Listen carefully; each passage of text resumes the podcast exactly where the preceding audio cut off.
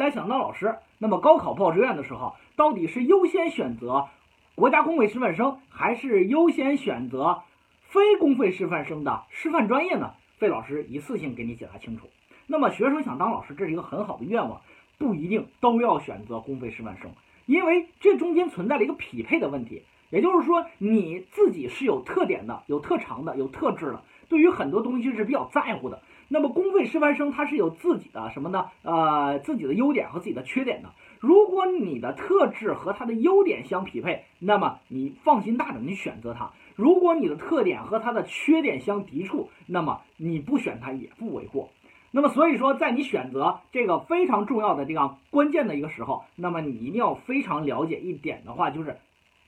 这个公费师范生的优缺点到底是什么？首先说说公费师范生的优点。那么公费师范生的优点主要有四点，我总结。第一点来讲就是稳定工作，稳定工作。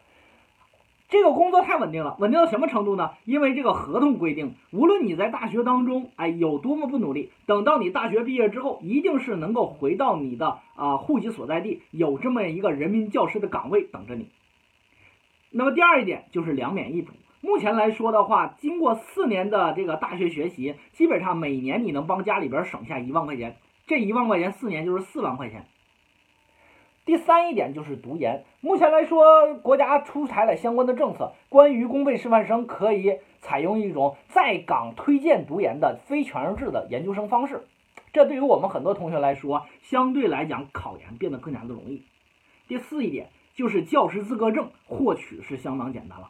那么目前来讲，根根据我们教育部的文件规定呢，这个呃师范类专业的研究生或者是国家公费师范生的这个同学们是可以在学校获得教师资格证，也就不用再考了。这个我认为是四大优点。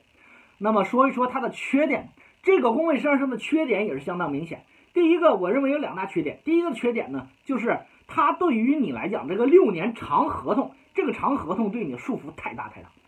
所谓六年，也就是说，大学你毕业之后六年，这六年当中一定是要回到你户籍所在地的教育局给你安排工作。那么这个工作相对来讲还有一年的农村经验，那么另外五年都是基层的工作经验。这对于我们同学来说，基本上束缚了你所有的这种想象和可能。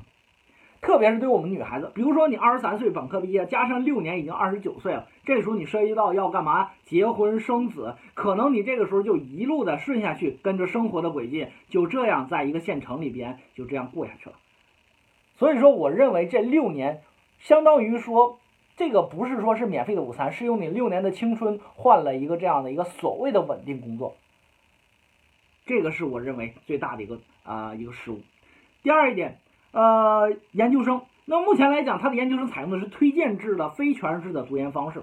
大家知道，现在目前来讲，我们的大学啊，无论是大专还是本科，在招收大学的老师的时候。讲师的时候，那么他要求你的这个研究生学历不允许是非全日制的，必须是全日制的。所以说，从这一点我们也可以看到苗头。如果你现在大学毕业之后的你拿着非全日制研究生做了一个人民教师，那么你在未来的一段时间里边，有可能是十年，有可能是十五年以后，你会发现你在评一个非常重要的一个职称的时候，你会发现你的竞争对手是个全日制的，你是个非全日制的，你这个这个学历可能相对来讲就没有那么那么的。黄金有含金量，